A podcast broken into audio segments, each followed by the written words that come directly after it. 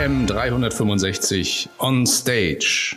Hallo, ich begrüße Sie recht herzlich zum diesjährigen DKM-Kongress Gesundheitsvorsorge. Das läuft unter dem Motto Gesund werden und gesund bleiben, wie uns innovative Gesundheitsvorsorge in die Zukunft begleitet. Mein Name ist Lena Fahrt, ich bin die Marketingverantwortliche des KV-Werk. Und ich würde Ihnen gerne zu Beginn ganz kurz einen Überblick geben, was wir machen und wer wir sind.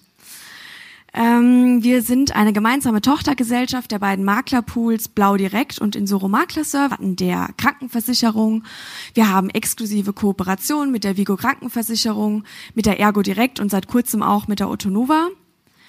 Und was uns besonders macht, sind unsere selbst erstellten Tools, wie die Vergleichsrechner mit Level 9 DNA, äh, dann die, der PKV-Einheitsantrag und allem voran der Pflegeplan der das einzige Tool am Markt ist, der den gesamten Beratungsprozess komplett abbildet und dabei zeitgleich kostenfrei ist und jederzeit frei zugänglich. Ja, und ähm, wenn Sie mehr über uns erfahren möchten, dann freuen wir uns über einen Besuch in Halle 3, Stand A06. Das war's auch schon von meiner Seite. Und jetzt begrüßen Sie bitte mit mir Marvin Pfanschilling von der Gotha. Besten Dank, hallo. Dankeschön. Ja, herzlich willkommen auch von meiner Seite. Herzlich willkommen zum Kongress Gesundheitsvorsorge. Mein Name ist Marvin Fanscheling und ich freue mich, dass Sie alle hier sind. Quo Vadis Gotha Krankenversicherung. Das ist das Thema für die nächsten 30 Minuten. Was meint eigentlich Quo Vadis Gotha Krankenversicherung? Ich möchte Ihnen in den nächsten 30 Minuten einen Einblick geben, inwieweit Digitalisierung das Gesundheitswesen momentan erfasst hat, inwieweit Digitalisierung beispielsweise einen Einfluss haben kann auf die gesetzlichen Krankenkassen, wie resilient sind die gesetzlichen Krankenkassen vor dem Hintergrund der Entwicklungen der nächsten Jahre, insbesondere vor dem Hintergrund der demografischen Entwicklung. Was passiert momentan so im Silicon Valley aus den USA? Liest man ja immer wieder, die Tech-Riesen marschieren ins Gesundheitswesen ein und vor allem natürlich auch, wie möchte sich die Gotha in den nächsten Jahren positionieren? Wo sind wir heute und wo werden wir in den nächsten Jahren sein?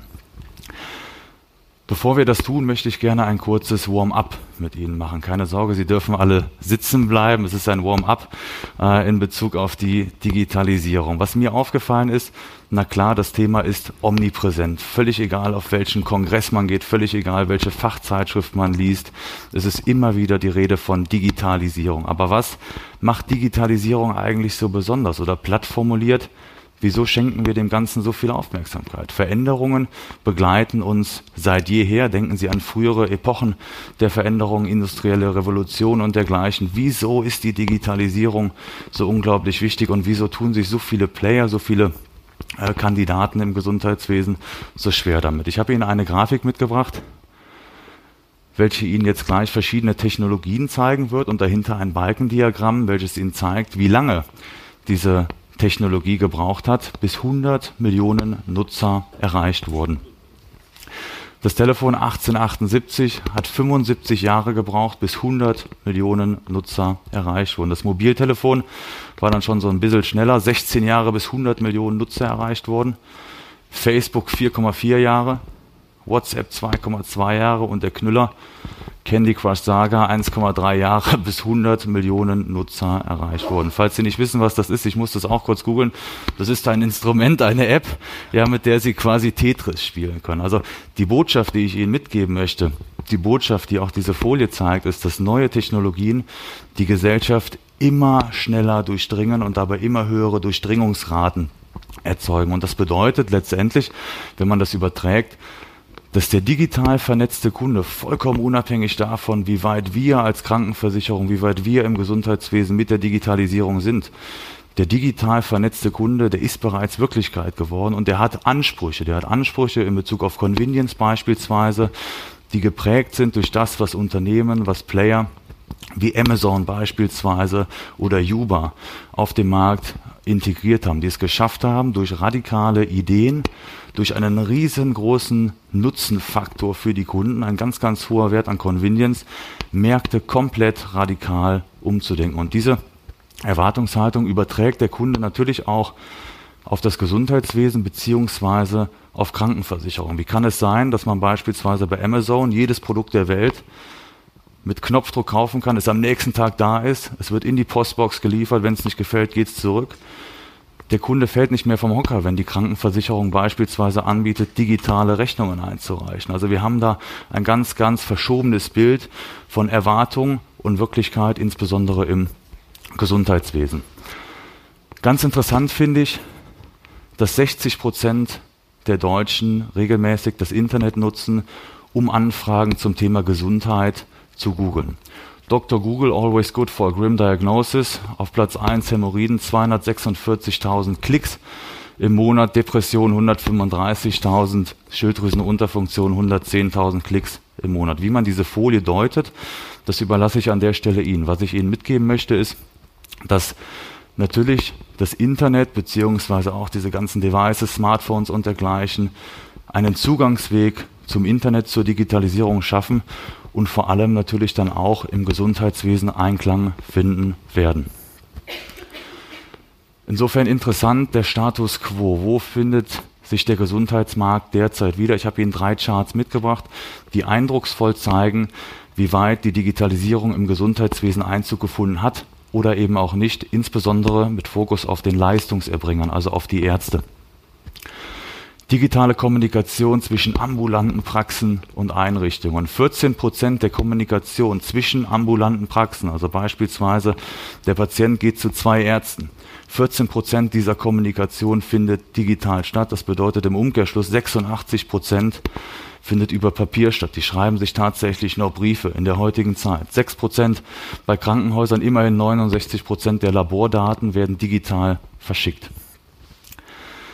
Digitale Patientenkommunikation zu 13 Prozent. Die Online-Terminvereinbarung bieten gerade mal 14 Prozent der Arztpraxen in Deutschland an. Für mich unfassbar. Also Sie müssen tatsächlich da anrufen oder da vorbeifahren, um einen Termin zu bekommen, der bestenfalls noch in zwei Monaten stattfindet, wenn es um den Facharzt geht. 56 Prozent haben einen Praxis auf Twitter, sind auf Instagram, sind. Ist das zeitgemäß? Die Antwort überlasse ich Ihnen. Ja, innerhalb ambulanter Praxen sieht das nicht ganz viel besser aus. 14 Prozent bieten die Möglichkeit der Telemedizin, digitale Anwendungen zur Arzneimitteltherapiesicherheit, also um beispielsweise zu checken, gibt es neue Erkenntnisse, neue wissenschaftliche Erkenntnisse, um Wechselwirkungen beispielsweise zu identifizieren, werden zu 51 Prozent genutzt. Ganz, ganz wichtiges Stichwort, werden wir gleich noch darauf zu sprechen kommen, wann das relevant sein kann.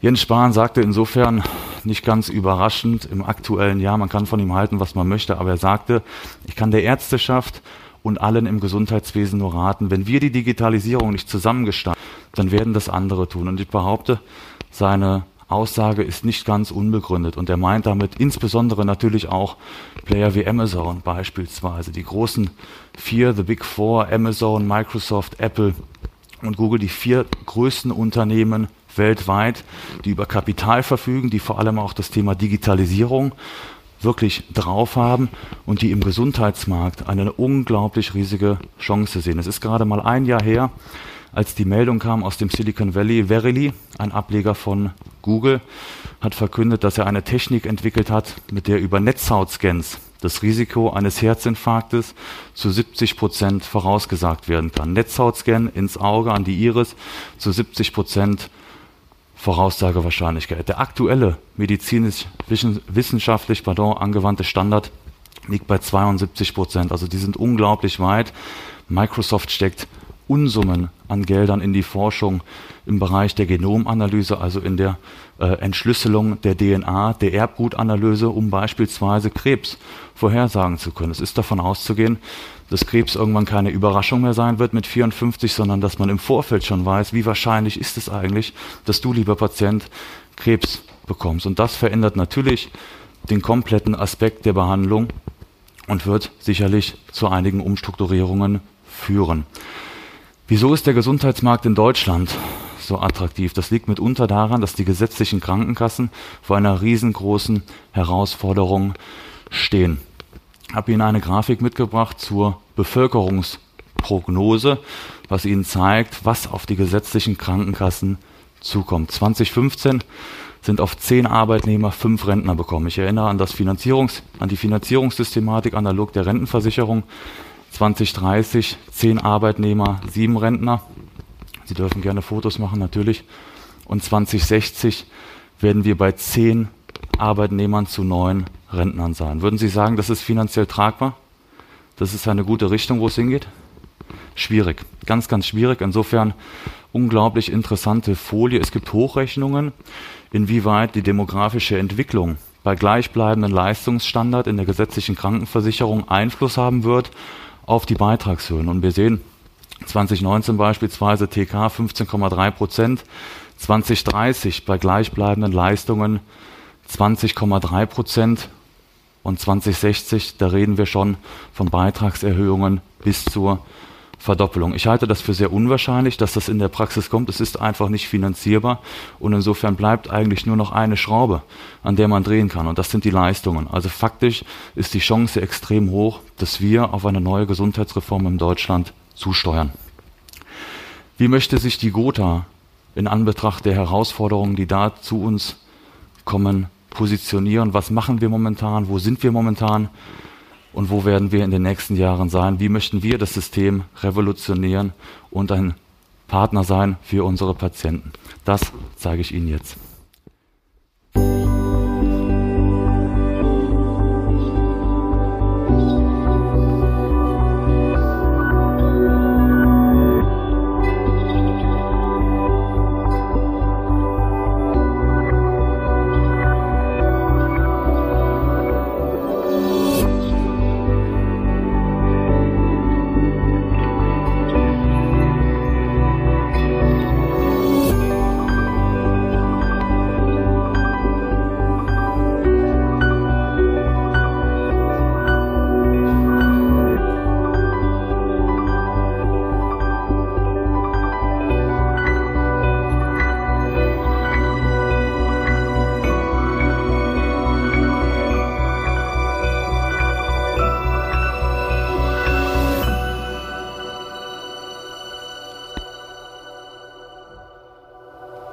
Ja, wer die Bubbles so ein bisschen mitverfolgt hat während dem Video, der hat vielleicht einen ganz kleinen Einblick davon bekommen, wo die Reise hingehen kann. Guter, einfach, gesund, das ist eigentlich das wichtigste Stichwort, denn es beschreibt einen grundsätzlichen Systemwandel.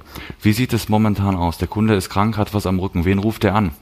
Der ruft mit Sicherheit nicht die Krankenversicherungen an und sagt, Allianz, Gotha, könnt ihr mir helfen, ich habe Rückenschmerzen. Der tut nämlich das Gegenteil, weil er befürchtet, die Krankenversicherung, die möchte ja Geld sparen.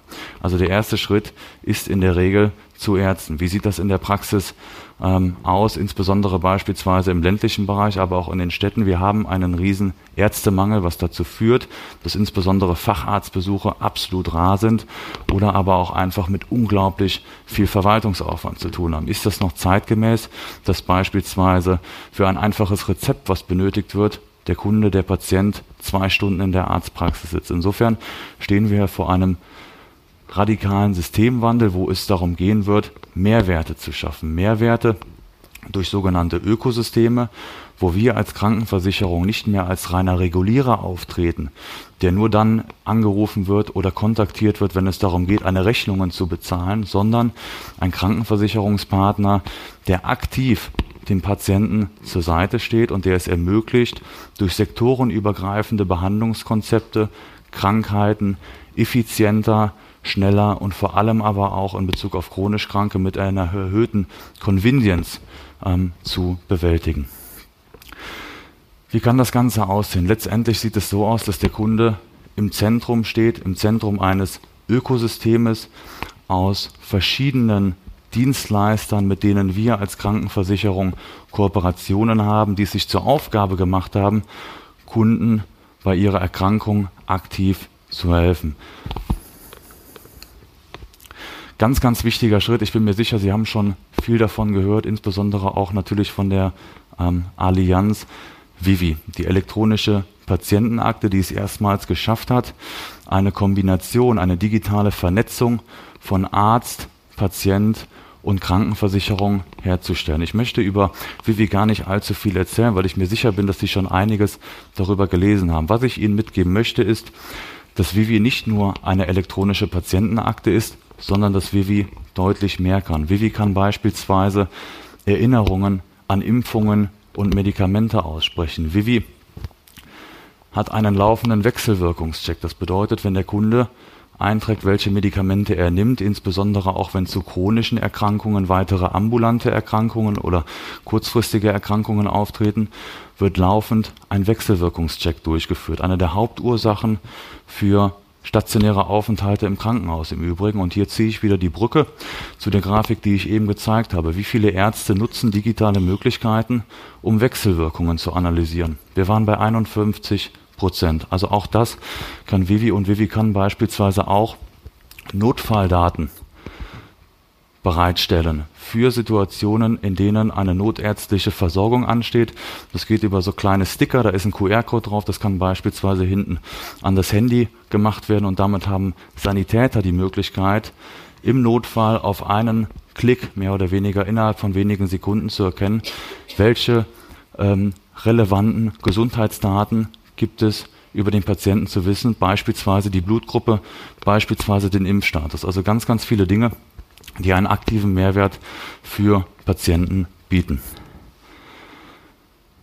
Unglaublich ähm, relevanter Schritt für mich auch in die richtige Richtung ist das Anbieten von Teleklinik. Ich habe es eben gesagt, wie mühselig ist es beispielsweise, Arzttermine zu machen, insbesondere wenn es um Kleinigkeiten geht. Wie viel Mehrwert bietet die Möglichkeit, 24-7 weltweit zu deutschen Fachärzten zu sprechen, zu Hausärzten und zu Fachärzten. Denken Sie an das junge Elternpaar Freitagabend, das Kind schreit, keiner weiß, was los ist, ein kleiner Ausschlag ist irgendwo zu erkennen. Fährt man wirklich noch in die Notfallambulanz oder reicht es nicht gegebenenfalls aus, mit dem Hausarzt zu sprechen, der dann schon mal ein erstes Statement abgeben kann? Fahr lieber ins Krankenhaus oder aber das hat Zeit, bis am Montag. Also absolut revolutionär und insbesondere auch in Bezug auf Convenience wichtig, die Möglichkeiten, E-Rezepte auszustellen. Der Kunde benötigt ein Medikament, er spricht zum Arzt über Video oder übers Telefon, kriegt ein E-Rezept und löst das Ganze in einer der angebundenen Apotheken ein, sodass das Medikament sofort zum Patienten geschickt wird. Also absolut wichtig in Bezug auf die Steigerung von Convenience bei unseren Patienten und Kunden. Letztendlich ist das über die Reise des Patienten, das Bewusstsein des Patienten komplett zu revolutionieren. Ich habe das hier genannt Patient Journey 2.0 und ich möchte Ihnen mit folgender Folie zeigen, was wir damit meinen. Bitte nicht erschrecken lassen, da ist relativ viel Text drauf, aber ich habe Ihnen ähm, mal verschiedene Dienstleister, Kooperationspartner auf die Folie ähm, etabliert, die beispielsweise bei psychischen Erkrankungen eindrucksvoll zeigen, was wir mit sektorenübergreifender Behandlung meinen. Wir haben verschiedene Kooperationspartner, die spezialisiert sind auf ambulante Psychotherapie, insbesondere auf online- oder telefongestützte Psychotherapie. Wann kann das wichtig sein? Das kann beispielsweise wichtig sein, wenn der Kunde merkt, irgendwie fehlt mir so ein bisschen Vitalität, irgendwie bin ich ständig müde, ich bin ständig gestresst, irgendwie habe ich das Gefühl, da kommt gegebenenfalls ein Burnout oder dergleichen auf mich zu, ist aber noch nicht mutig genug, beispielsweise direkt einen Termin ähm, beim Psychologen zu machen. Dort bieten wir also im ambulanten Bereich schon frühzeitig den Zugang zur Psychotherapie, insbesondere auch videogestützt. Wir haben im stationären Bereich eine Kooperation mit der Schönklinik, die größte familiengeführte Klinikgruppe Deutschlands, wo wir unsere Patienten gezielt einsteuern und wo es die Möglichkeit gibt, die nachstationäre Behandlung über die online gestützte Psychotherapie durch die Ärzte der Klinikgruppe abzurunden, um also zu vermeiden, dass der Kunde beispielsweise, der Patient, wieder in alte Muster zurückfällt. Zudem haben wir uns als Vision gesetzt, wir müssen etwas für chronisch Kranke tun. Wir müssen versuchen, chronisch kranken Personen zu helfen, ihren Alltag signifikant einfacher zu gestalten. Ich habe Ihnen drei Kooperationen mitgebracht und starten möchte ich gerne mit Betadoc. Was hat es mit Betadoc auf sich? Stellen Sie sich vor, Sie haben einen Kunden, stellen Sie sich vor, ein Patient hat eine komplexe Erkrankung, eine Rückenerkrankung beispielsweise, wo er nicht ganz sicher ist, ist der behandelnde Arzt gerade wirklich der richtige? Ist das der richtige Arzt oder gibt es irgendwo über die Bundesrepublik hinweg vielleicht einen Spezialisten, der mehr Erfahrung, der mehr Know-how zu diesem Thema hat? Dann bekommt der Kunde von uns einen Gutschein und kann sich über Betadoc eine unabhängige Zweitmeinung eines Spezialisten holen, beispielsweise über den eigenen Expertenbeirat mit 2500 Experten in über 400 Spezialisierungen. Der Kunde bekommt einen Ansprechpartner von Betadoc, der ihn komplett entlang der Patient Journey führt und ihm dabei hilft, im Zweifel auch eine wirkungsvollere Behandlung durch einen ausgewiesenen Spezialisten zu bekommen. MySugar, absolut ähm, faszinierend, was MySugar auf die Beine gestellt hat. Die Vision alleine ist schon äh, revolutionär, so möchte ich es fast sagen, sehr direkt zumindest. We make Diabetes suckless. Also es geht im Kern darum, chronisch kranken Diabetespatienten zu helfen, ihren Alltag leichter zu bewältigen. Wie sieht der Alltag von Diabetespatienten momentan aus? Messen, dokumentieren, analysieren. Messen, dokumentieren, analysieren. Das ist der Alltag von Diabetespatienten. Über MySugar gibt es die Möglichkeit, ein MySugar-Paket zu beziehen, wo ein Bluetooth-fähiges Messgerät, ein innovatives Messgerät bereitgestellt wird, was automatisch verknüpft ist mit der MySugar-App, also ein online gestütztes digitales Diabetestagebuch, was nicht nur dokumentiert und zwar automatisch, sondern vor allem auch analysiert. Also wie sind die aktuellen Werte in Bezug auf den Krankheitsverlauf, auf den Prognoseverlauf zu sehen und vor allem natürlich auch im Hintergrund checkt, wie viele Teststreifen hat der Kunde gegebenenfalls noch. Ja, wie war das Kontingent vor zwei Wochen? Wie viele Messungen wurden durchgeführt? Wenn die App merkt, dass die Teststreifen zu Neige gehen, werden automatisch neue Teststreifen verschickt an den Kunden. Der Kunde muss nicht mehr zum Arzt oder zur Apotheke, sondern bekommt es automatisch zugeschickt. Und als Highlight habe ich Ihnen noch Vivatmomie mitgebracht. Was ist Vivatmomie?